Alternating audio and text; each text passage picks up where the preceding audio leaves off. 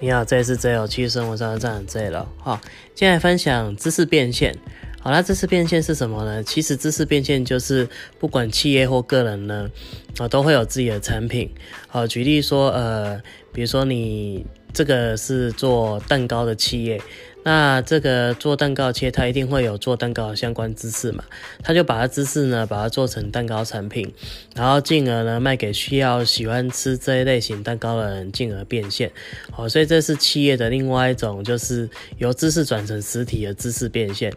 那个人的话，那个人的话，比如说呃，个人知识变现，比如举例你是当老师或讲师，好，那那你把个人的经验知识教学，把它做成课程，好，进而卖给需要更呃。呃，学习你这些知识的人，那你就进而变现，好，这是属于个人，或者是你个人也有做手工皂啊，吼，那你有个人独特手工皂的特色，那你就把它做成手工皂，然后进而卖给需要你这个呃手工皂涂的的